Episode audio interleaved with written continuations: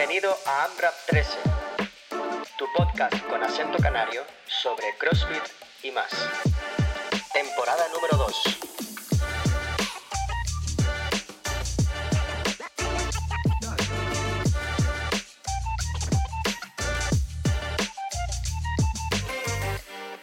Bienvenidos a todos a una nueva edición de AMRAP 13. Estamos yo por aquí y Tome por aquí. Buenas.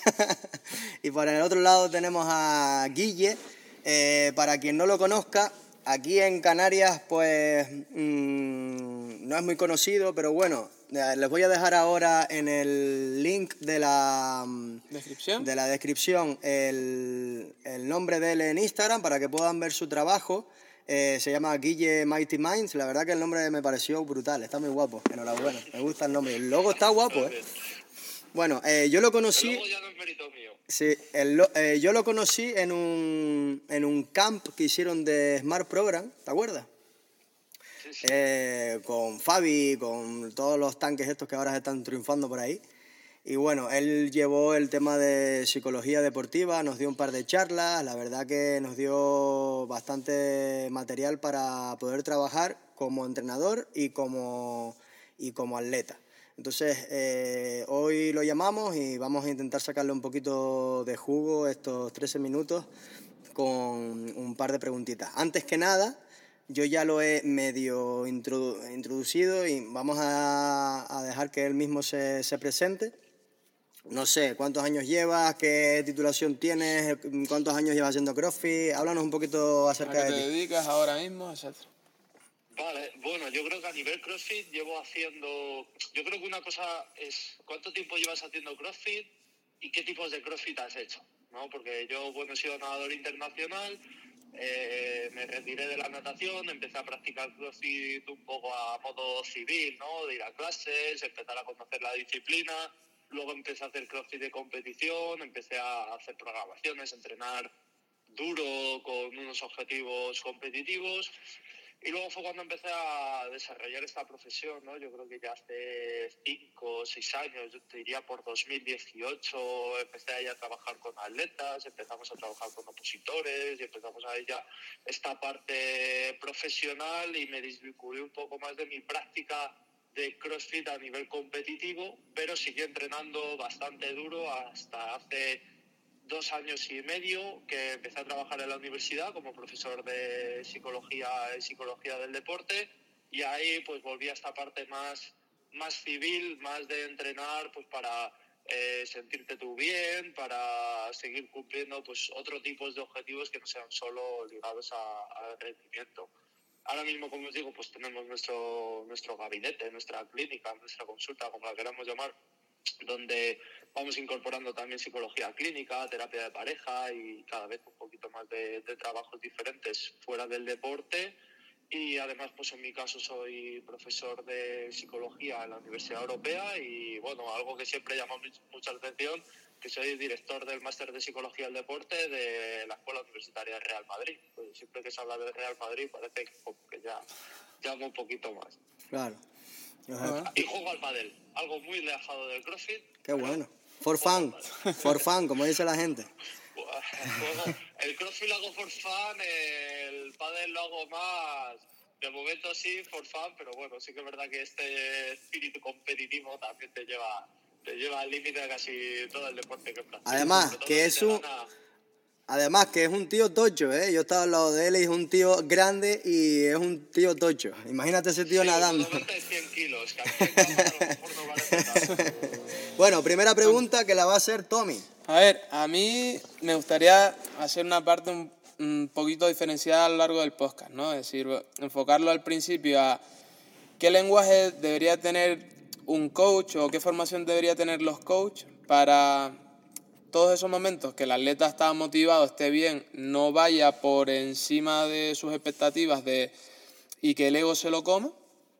Y así como eh, cuando tienes problemas, ya no sea por que tienes unas marcas que tú deberías de ir superando, de ese momento de estancamiento, cómo pasar ese bache, ya no sea solo de dentro del box, sino que tendrás condicionantes de trabajo, pareja, etcétera, ¿Qué crees que debería tener un buen coach o qué lenguaje debería usar con sus atletas para eh, ya no simplemente que él vaya a entrenar, sino hacerle ese entrenamiento pues cómodo, darle una realidad de no siempre vas a estar en la cúspide, no siempre vas a estar abajo del todo y eh, disfruta de tu entreno y más adelante verás que todo pasa. Entonces, por ese lado, ¿Qué, crees que deberíamos tener? Resumiría... Uy, perdón. No, perdón. Yo creo que todo esto lo, lo, resumiría porque, mira, ahí creo que una de las grandes frases del CrossFit es dejar el ego en la puerta y muchas veces cruzamos la puerta y nos encontramos una pizarra con las marcas de esos los atletas, de los compañeros que, que han ido a esa pizarra. Eh, yo cuando he sido entrenador nunca he apuntado los números que de las repeticiones que hacía la gente o de los tiempos que hacían en el web de clase porque por un lado lo considero mayoritariamente mentira, ¿no? Eh, es decir, hay personas que por estas adaptaciones, yo ahora mismo estoy pasando por una lesión que no puedo romper el paralelo, o que los burpees, box jump los tengo que hacer a paso, ¿qué más da qué tiempo está haciendo, cuántas repeticiones está haciendo? Yo siempre les decía, ¿tú qué nota le pones a tu entrenamiento? ¿No? Creo que si está por encima del 7 es un buen entrenamiento. Entonces el manejo del ego creo que también se maneja a través de... Eh, esto que sí que solemos decir mucho que es céntrate en ti. No intentes compararte con compañeros, no intentes compararte con ni siquiera otras situaciones que has estado pasando tú, otros momentos de tu vida, porque esto necesitamos eh, orientarlo a qué puedes hacer tú ahora mismo. Y una frase que digo muchísimo y que, bueno, si algún día escribo un libro, sin duda estará dentro de las primeras páginas, es intentar hacer las cosas lo mejor que podamos. ¿no? Si estamos al 100%, pues dar el 100%. Si estamos al 70%, pues dar el 100% de este 70%. Y si tenemos un día muy malo y estamos al 30%, hacer lo mejor que podamos, dar el 100% de ese 30%. Que quizás sea quedarte en casa. O quizás sea adaptar y en vez de hacer el entrenamiento de CrossFit, apuntarte a Irox, que está ahora disputando, ¿no? O apuntarte a alterofilia o a yoga. Entonces creo que es muy importante aquí la flexibilidad también y la madurez de los atletas y creo que es algo que nosotros necesitamos también entender, ¿no? Que esto creo que resume eh, también, o, bueno, más que resumir, aborda uno de los problemas que también has puesto. Es decir, nosotros, da igual que seamos atletas de élite, que seamos como puede ser ahora mismo mi caso, un atleta que practica CrossFit para estar a gusto, para sobre todo creo que yo lo hago para divertirme. Por ejemplo, yo cuando empiezo la universidad en septiembre y empiezan a venir alumnos, a, a tener que conocerlos a todos, a vorágines de trabajo, además la gente viene de vacaciones, más consultas, ¿no? El segundo cuatrimestre se junta todo esto con, por ejemplo, en el mundo CrossFit, el principio de los Open y Quarterfinals y es un momento de alta carga para trabajar con CrossFit. Pues no puedo exigirme lo mismo que me puedo exigir eh, si, por ejemplo, estoy ya en junio que tengo que ir a la universidad tres veces a, corregir exámenes. ¿no? Creo que por esto a, mí me gusta explicarlo como que eh, creemos que construir un equilibrio es, nada, pues como si yo pongo aquí la botella, ¿no? Y ala, pum, puesta. y creo que para mí el ejemplo que suelo poner en construir un equilibrio es como cuando jugamos a hacer equilibrios con una escoba de barrer, ¿no? En el que nosotros no solo encontramos un punto donde la escoba esté de pie, muchas veces tenemos que estar moviendo la mano y equilibrando según nuestros días y no solo eso, sino que si viene viento, si vienen cosas de fuera que yo ni siquiera pueda controlar, muchas veces voy a tener hasta que yo desplazarme con los pies para perseguir la escoba y que no se me caiga, ¿no? Entonces, creo que necesitamos entender que este equilibrio va a ser dinámico, que necesitamos movernos mucho porque a lo mejor lo que una semana me ha funcionado, otra semana no me funciona. Y a lo mejor lo que un día dentro de estos estados de formas, pues a lo mejor, claro, el deporte es todo muy, muy rápido. Pero es que podemos tener malas rachas muy largas. Normalmente una cosa es una sobrecarga, otra cosa es una lesión y bueno, pues podríamos llegar a tener lesiones que nos lleve a superar las años, por ejemplo, ¿no? Como puede ser una rehabilitación completa de una triada en la rodilla. Entonces creo que es importante también ir manejando todo esto y como por parte de entrenadores tener mucha empatía, tener mucha paciencia y creo que algo que diferencia mucho de un buen entrenador, de un muy buen entrenador, es el reforzar. Es decir, el trabajo de los entrenadores normalmente, toda la formación va a corregir.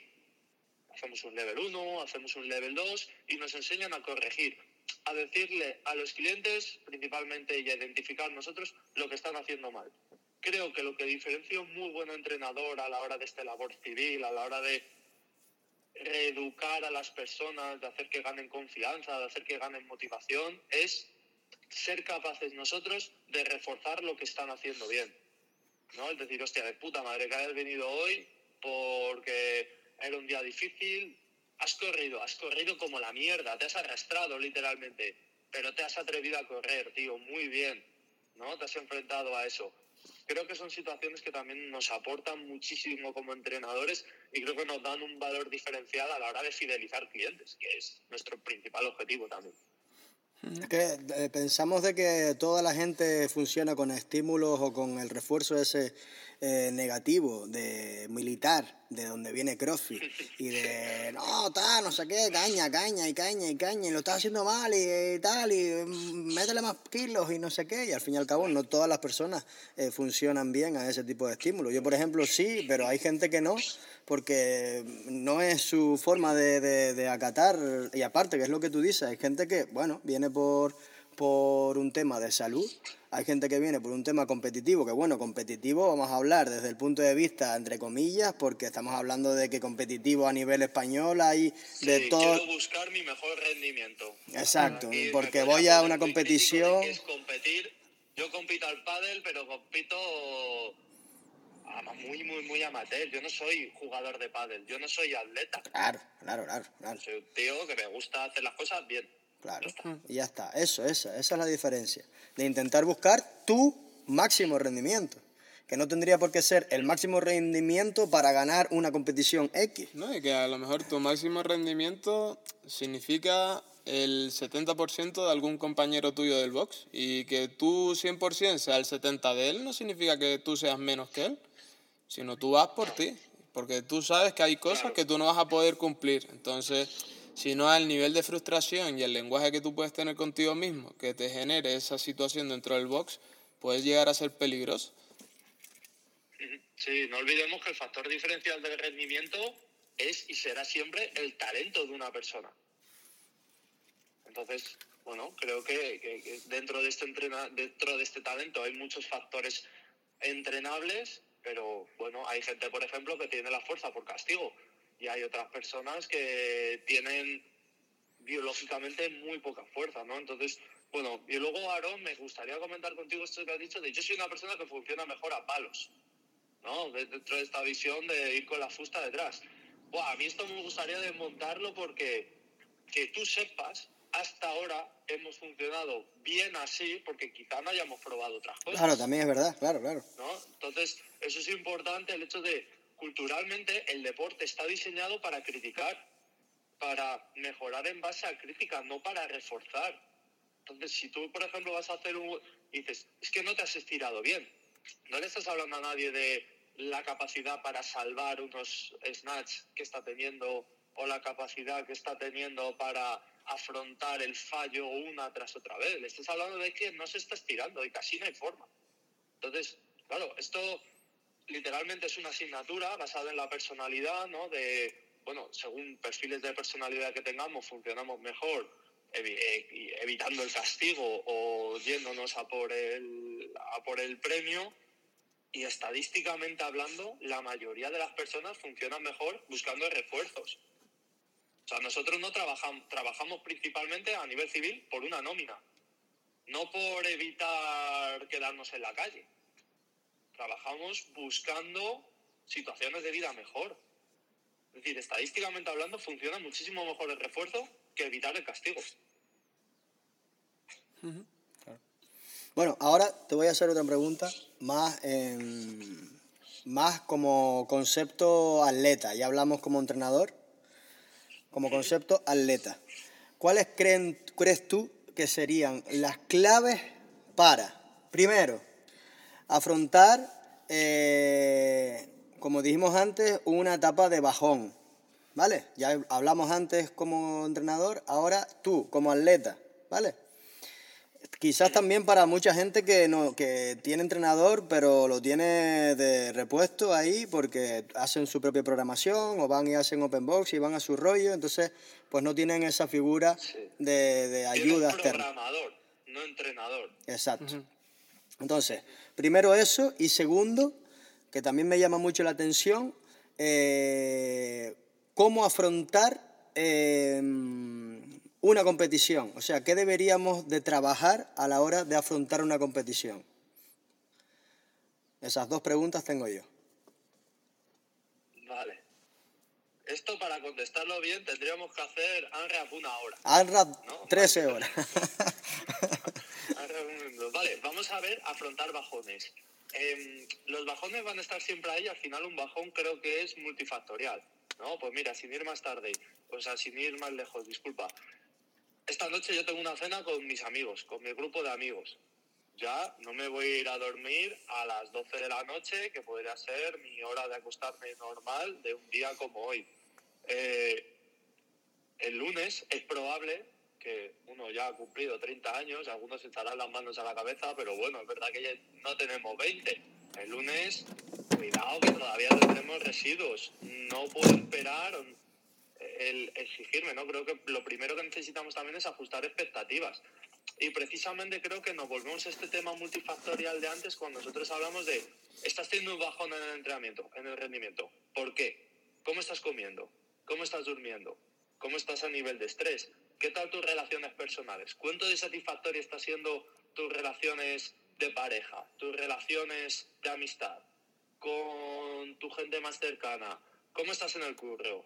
Entonces, si ya nos podemos abrir aquí ventanas, podemos entender que nos estamos quedando en la punta del iceberg, rendimiento.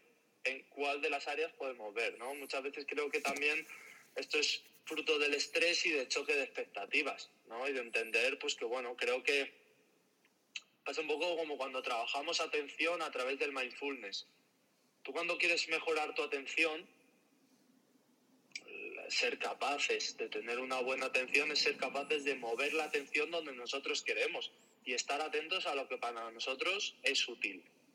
Si nosotros, cada vez que estamos meditando, nos distraemos y lo vemos como, joder, soy un mierda, ya me he distraído otra vez, la visión es muy diferente si nosotros decimos, hostia, de puta madre, me he distraído, qué maravillosa oportunidad para reconducir mi atención hacia donde yo quiero. En ese sentido igual, vale, estoy teniendo un bajón a nivel físico, ¿no? No me estoy encontrando bien, me falta chispa porque estoy cansado, porque en Madrid estamos estas semanas con mínimas de menos 2 y máximas de 10 grados. Hace muchísimo frío y me cuesta muchísimo entrar al calor, ¿vale? Es normal. ¿Qué puedes hacer? ¿Qué cosas puedes trabajar? ¿Vale? Pues a lo mejor no puedes trabajar levantar muchísimos kilos. ¿Puedes trabajar la técnica? Fenómeno. Vamos a trabajar la técnica. A lo mejor no puedes trabajar darle muchísima caña a la carrera porque el aire que estás respirando es muy frío y te, no estás a gusto físicamente. ¿Qué puedes trabajar? Entonces creo que es importante a la hora de afrontar bajones el saber qué podemos trabajar y hay días pues que podemos centrarnos en trabajar más la fuerza, otros días en cómo vamos a organizarnos nosotros el entrenamiento. ¿no? Creo que esto es algo fundamental. ¿Qué objetivos queremos sacar hoy del entrenamiento? Si nosotros, por ejemplo, tenemos hoy un Karen, 150 wall balls, quizá la estrategia ideal, por ejemplo, para mí, para hacer un Karen, sea hacer, que recuerdo, mido 1,90 y peso 100 kilos, los balls muy bien, eh, 75, 50, 25. Pero a lo mejor depende de lo que yo, ¿qué quiero sacar yo este entreno? ¿Quiero sacar solvencia? Vale, pues voy a intentar hacer 25 repeticiones, descanso 5 segundos y vuelvo. A ver cuánto soy capaz de ir aguantando esto. O a lo mejor digo, hostia, voy a ver si soy capaz de hacerle un bloque. A lo mejor sale y estoy una semana estallo de piernas, a lo mejor no, y hago mucho más tiempo con cualquier otra estrategia, pero oye, también creo que afrontarlo desde la curiosidad y muy importante, desdramatizar los errores. ¿no? Eh, vamos a jugar a ganar, ¿qué pasa? Pues que vamos a cometer errores. Creo que es uno de los principales aprendizajes que, por ejemplo, a mí me ha dado el pádel. Cuando hacía CrossFit me equivocaba en una semana de entrenamiento tres veces, no mucho más. En pádel me equivoco tres veces por minuto. Así que, bueno, también nos da mucho, mucho aprendizaje en este sentido. entonces creo que para, como resumen, para afrontar bajones, desdramatizar, vale, estamos en un bajón, y luego adecuar a, ¿y yo qué puedo sacar de esta situación que me haga avanzar en otro área que quizá no podría? ¿no? Como ya que no estoy pudiendo darle mucho gas, pues voy a trabajar mi técnica. Buscar alternativas. Buscar alternativas. Al fin y al cabo lo que hace un buen atleta eh, es, como tú dices, buscar soluciones. ¿no? Bueno, pues estoy ahora en una etapa de bajo rendimiento. Pues bueno, voy a aprovechar esta etapa para centrarme en aspectos en los que quizás Mm, no requiera, a lo mejor, como tú dices, no estoy levantando muy pesado, bueno, pues voy a trabajar técnica. No estoy trabajando, no puedo darle gas a los watts, vale, muy bien, pues voy a, voy a dedicarme a movilidad o voy a pues dedicarme a otra cosa. Entonces, yo creo que... vale, me estoy asfixiando, estoy constipado, no puedo hacer los burpees rapidísimo. Hazlos bien. Claro. Hazlos bien, prueba a ver cómo... a mí, por ejemplo, desde el punto... la flexibilidad. Desde el punto de vista mío, por ejemplo, es que también pensar de que todo forma parte de un proceso y estar mm, aquí abajo, no aquí, también forma parte del proceso. Eh, entonces, claro, eh, es imposible estar siempre on fire y estar siempre haciendo burpees rápidos, estar haciendo levantando pesado. Eh, es, es imposible desde el punto de vista biológico, natural. Entonces, claro, mm, si eso te lo metes en la cabeza y sabes de que todo lleva sus procesos, sus fases, etcétera, bueno, a mí lo que me da es ilusión el saber, yo, pues estoy en una fase en la que estoy ahora mm, viéndome que estoy hecho polvo, que no puedo llegar bien a los pesos, que no sé qué. Cuidado cuando vuelva a estar fuerte. Esa es la forma en la que yo pienso. Es en plan, estoy cogiendo carrerilla para cuando suba meter un pepinazo. Entonces, claro, esa es mi forma de, ver las cosas, sacar el lado positivo, ¿no? Sí, claro, el ver qué aprendizajes puedo sacar yo dentro de esta etapa. Lo mismo en una etapa de estrés, lo que eres capaces de marcar también un efecto suelo de voy a generar unos hábitos que me permitan a mí tener un buen autocuidado, ¿no? O de esta forma de hoy no tengo gas, no tengo... O sea, puede pasar esto a la hora, ¿no? De cuando muchos compañeros con toda su buena intención nos quieren ayudar a sacar un gesto. De hecho, yo es probable que no sea la mejor persona del mundo para enseñarte a hacer un snatch, porque se me dio de puta madre desde el primer día. Ahora, el muscle en anillas me ha costado bastante. Entonces creo que soy una persona que, dada mis dimensiones, he tenido que trabajar mucho y ser muy consciente de todo el proceso de moverme las anillas. Entonces es probable que te entienda mejor tus frustraciones y demás. Entonces, claro, cuidado con, eso también, los comentarios que nos llegan y vamos a ser capaces de identificar qué es lo que, lo que nos, puede, nos puede servir. Luego, bien, como, como bien has dicho, si encuentro la forma de hacer las cosas bien en este estado, cuidadito cuando esté bien ¿no? Por ejemplo, esto pasa mucho con la nutrición. No, vamos a entrenar, vamos a trabajar nuestra nutrición para estar siempre a tope. Y luego te vas a competir y así ya metemos a la competición y puede ser que por simple nervios no te entre la comida y te encuentres vacío. Entonces, nosotros en los camps, por ejemplo, además, pues hoy vamos a entrenar en ayunas. Por ejemplo, ¿por qué no? Va, es que no voy a dar mi máximo rendimiento. ¿Y qué? ¿no? O sea, ¿y qué? ¿Qué vas a hacer? ¿Un minuto más? ¿Y qué? ¿Cómo te enfrentas a ello? Normalmente es mucho mejor que, que hagas una marca u otra, ¿no? Como hemos puesto el ejemplo del World Balls. O vamos a comer y según comamos, otro WOD. Esto, por ejemplo, se entrena muchísimo en ciclismo y en deportes de resistencia.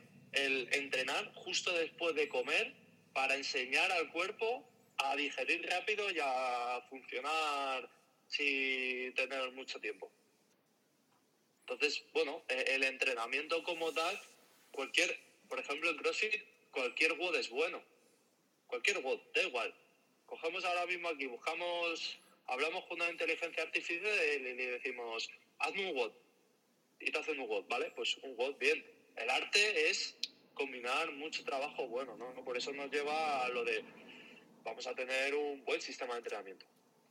A la hora de competir, todo esto se acentúa porque tenemos muchísimos más factores externos. Tenemos la competición, que llegue un atleta y gane una competición, no depende de él. Depende de todos y cada uno de los integrantes que están compitiendo. Simplemente a nivel resultados, a nivel números. Si nosotros ya hablamos de este efecto arena, donde nosotros estamos viendo al lado personas con diferentes capacidades, diferentes estrategias, se, acentúa todo mucho más, ¿no? Por eso yo creo que al final todo se reduce a, a locus de control, que se llama. ¿Qué puedes controlar tú y cómo puedes gestionar lo que no puedes controlar? ¿Qué puedes controlar tú? Lo que depende de ti. ¿Y qué hacemos con los rivales? Ver qué podemos hacer con ellos, pero no puedo pretender alcanzar un puesto. ¿no? Esto que se conoce como los objetivos de resultado, para unos objetivos de tarea. Yo no puedo elegir quedar quinto en una prueba. Yo no puedo elegir ganar un partido o yo no puedo elegir eh, ser titular dentro de, un partido, por ejemplo, si hablamos de fútbol. Yo puedo elegir hacer lo que está en mi mano.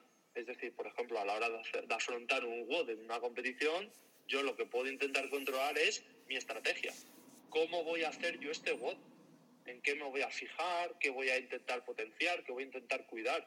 Entonces, para mí, claves para afrontar la competición, centrarnos en lo que depende de nosotros. Lo demás, ruido. Un ruido que puede llegar a ser muy molesto, pero que necesitamos ir paso a paso aprendiendo a gestionar. luego, para mí, para competir, competir se aprende compitiendo.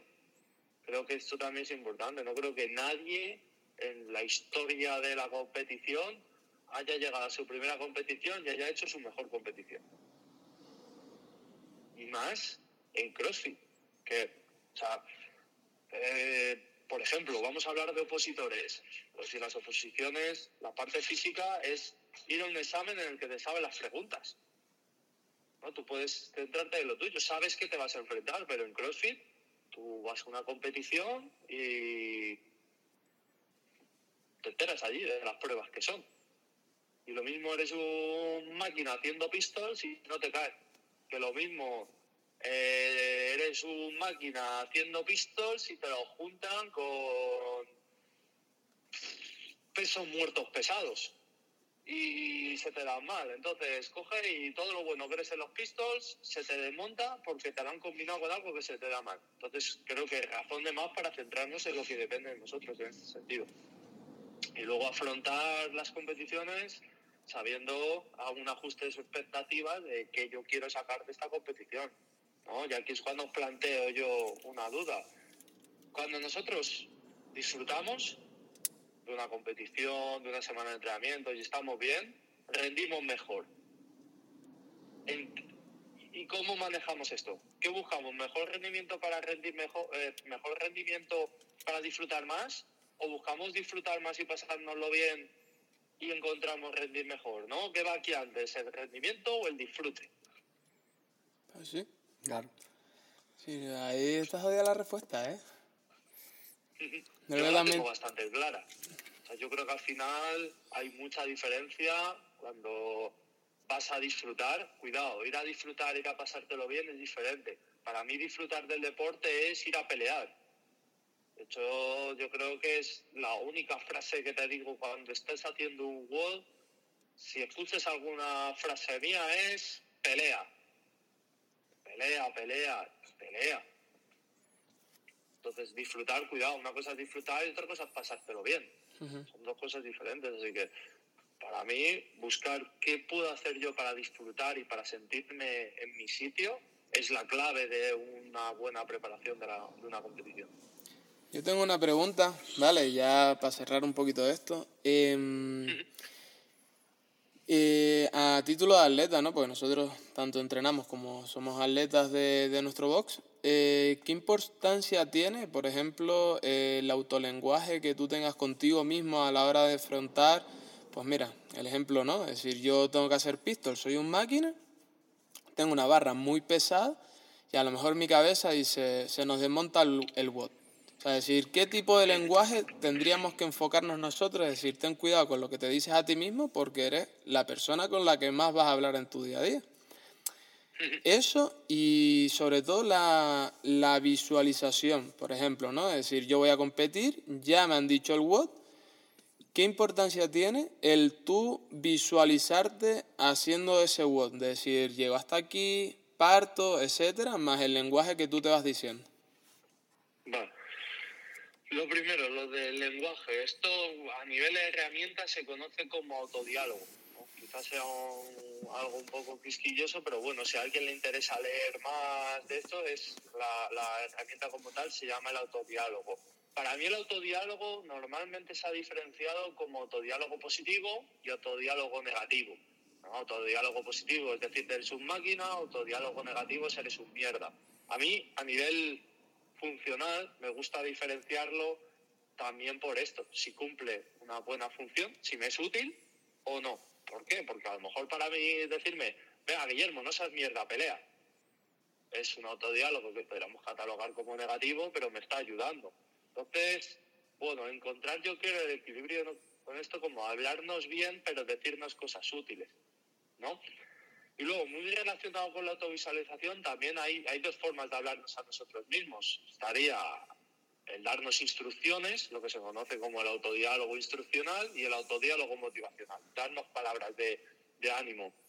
Entonces, para mí, lo que nos decimos a nosotros mismos realmente es este pepito grillo, ¿no? Este, este ser interno tuyo que es el que está hablándote. Así que para, es las primeras cosas que necesitamos tener bien. ¿Qué te estás diciendo a ti mismo? Porque ¿qué te dices a ti mismo? Te condiciona. ¿no? Esto creo que es una habilidad básica dentro de, no ya la psicología del deporte, creo que de nuestro bienestar, ¿no? Si tú, pues coges ahora mismo y para comer nos comemos una hamburguesa, pues joder, qué hamburguesón, qué, cómo he disfrutado, qué buen rato estamos aquí pasando, qué rico, qué, qué bien voy a dormir pues muy bien. Y si tú te comes la hamburguesa y dices, joder, pero ¿cómo ha podido ser tan ruin? Si a mí me tocaba brócoli, no me lo voy a permitir, pues nos va a sentar hasta mal la hamburguesa. Entonces creo que al final esta herramienta del autohabla, del autodiálogo, es realmente como la parte más visible de cómo y qué estamos pensando. Así que creo que esto, una habilidad muy, o una herramienta que podemos utilizar para potenciar esta habilidad, es escribir posits. Yo cuando trabajamos esto con deportistas, posit, pizarra y que tengamos ahí nuestras claves técnicas y nuestras claves tácticas. Y muchas veces pues estas palabras de ánimo. ¿no? Yo creo que fue eh, Fabi una vez en un Open, en unos quarterfinals, puso, puso una, una foto que ponía no sueltes ahí en el suelo, cotiza, no sueltes. Y era, estaba haciendo, era para hacer wall. ¿Vale? Ya está, fenómeno. Ya ahí estamos de alguna manera guiando nuestro pensamiento.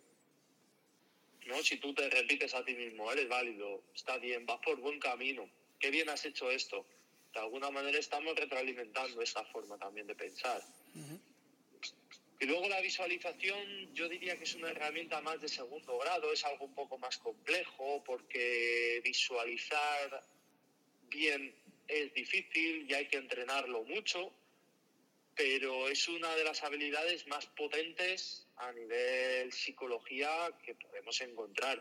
Ya está también con la psicología clínica, ¿no? Porque, por ejemplo, si tenemos una persona con fobia a los ascensores, pues es un paso intermedio brutal el, vale, pues imagínate que estás entrando en un ascensor, cómo te vas a sentir, cómo se va a mover esto antes de coger y ala, ¡pum! al ascensor. Eh, entonces, visualizar nos puede ayudar mucho pero necesitamos entrenar también esto. ¿Por qué? Porque muchas, o sea, yo puedo visualizarme volando si me da la gana, De hecho, pues ahí están los sueños. Yo me puedo visualizar, pues nada, voy ahora mismo, me quito la camiseta frente al espejo y soy Shibam, ¿no? Eh, necesitamos también ajustar esto a unas buenas expectativas.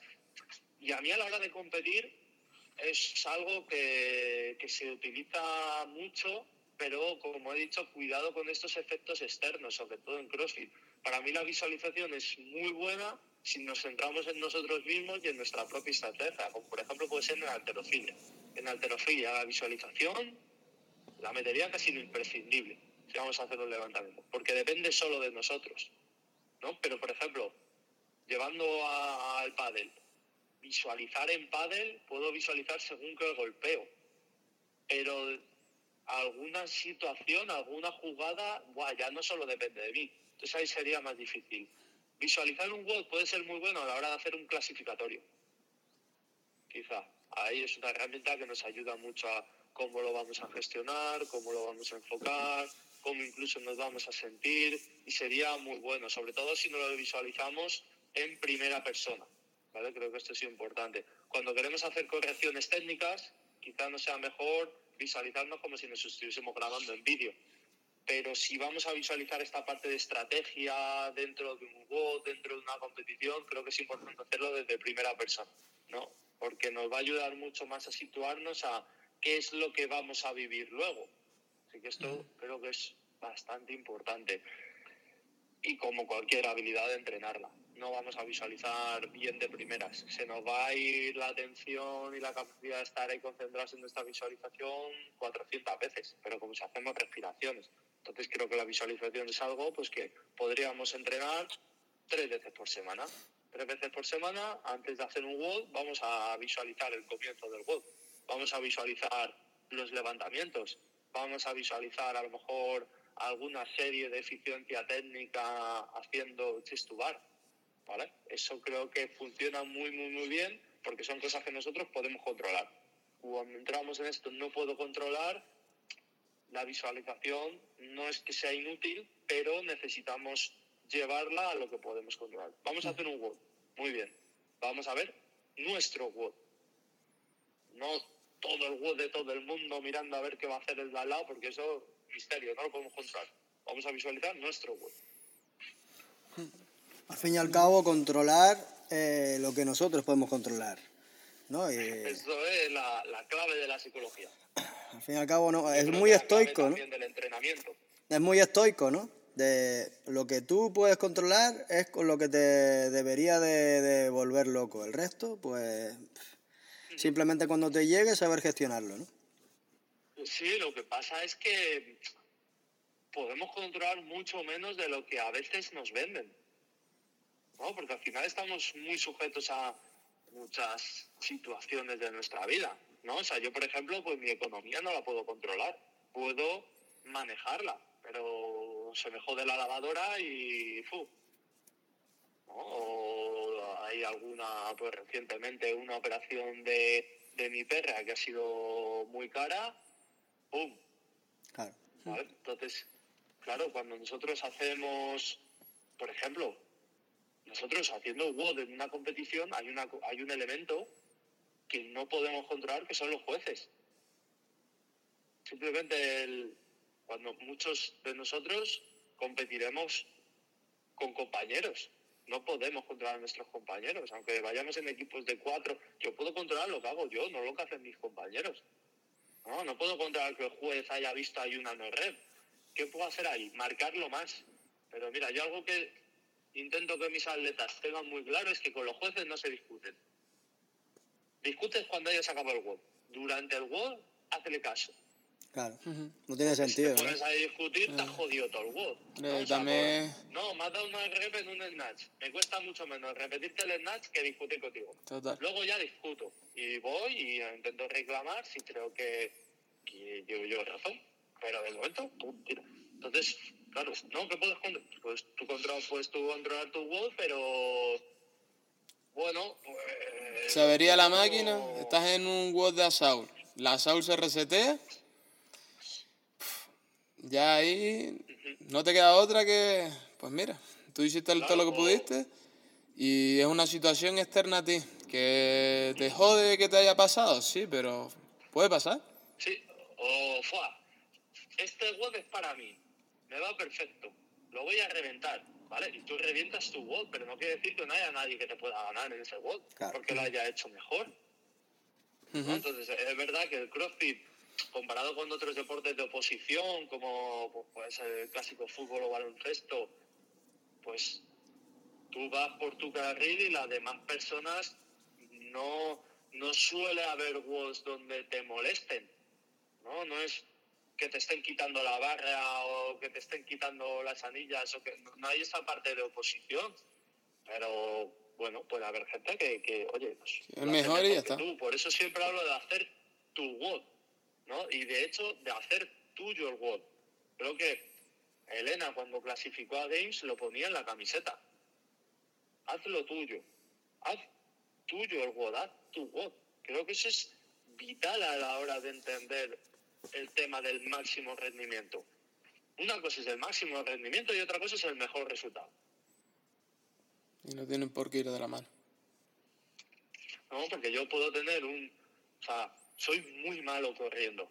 Eh, Vengo del agua, no sé correr y me fatiga mucho. eh, peso 100 kilos, entonces, claro, para mí correr no es una, algo genial. Entonces, a lo mejor nos apuntamos una carrera a la San Silvestre, Y habrá gente que la San Silvestre pues se la meta en, en 30 minutos. ¿Vale? Pues eso es el mejor resultado. Eh, la persona que corre aquí la San Silvestre de Getafe y se ha hecho mm, 29-13, ha ganado. Vale, muy bien. Mejor rendimiento, mejor resultado.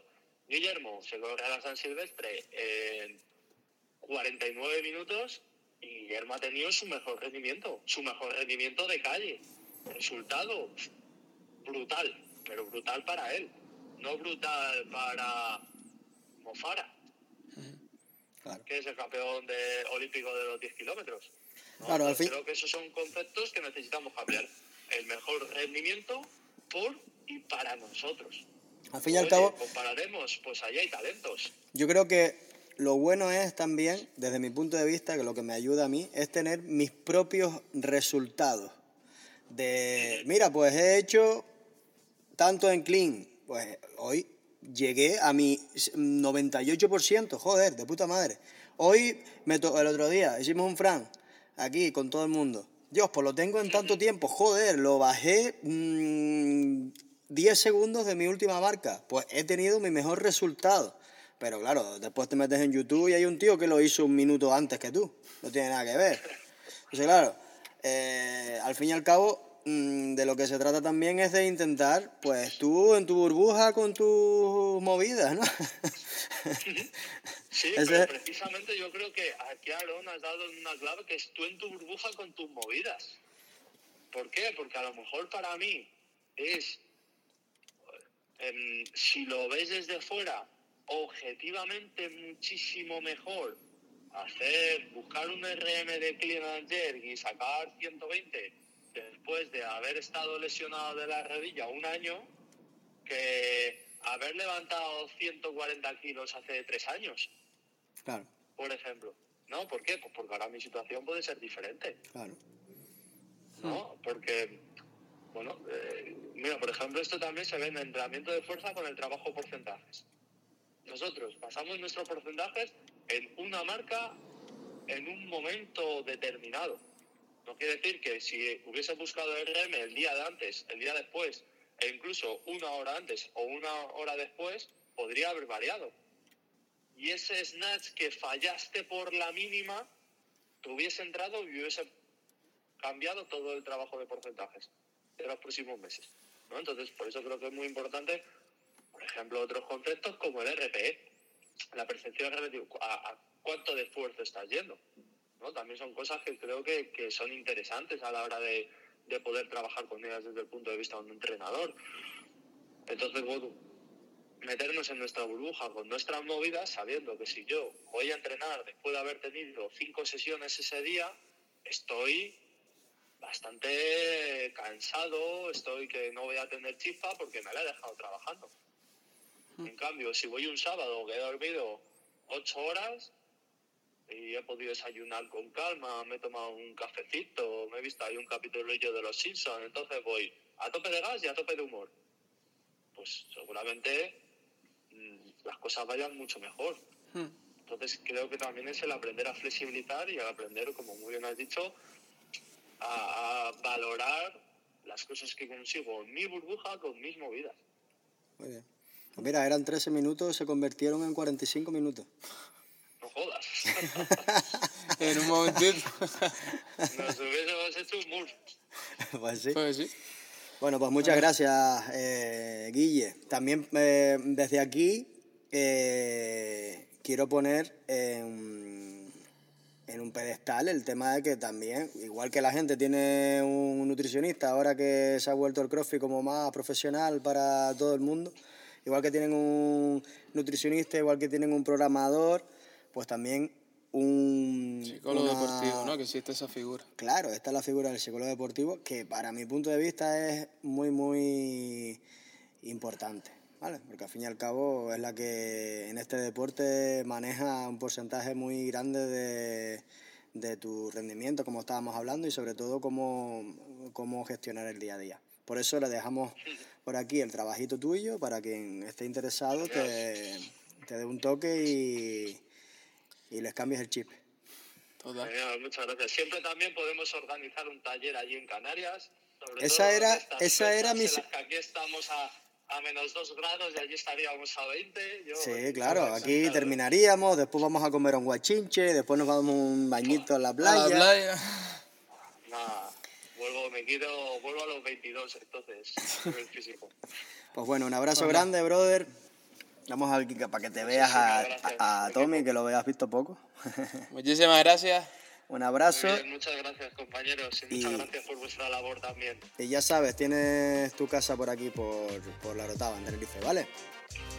Muy bien, un abrazo muy fuerte, chicos. Bye bye. Muchas gracias. Muchas gracias a los oyentes.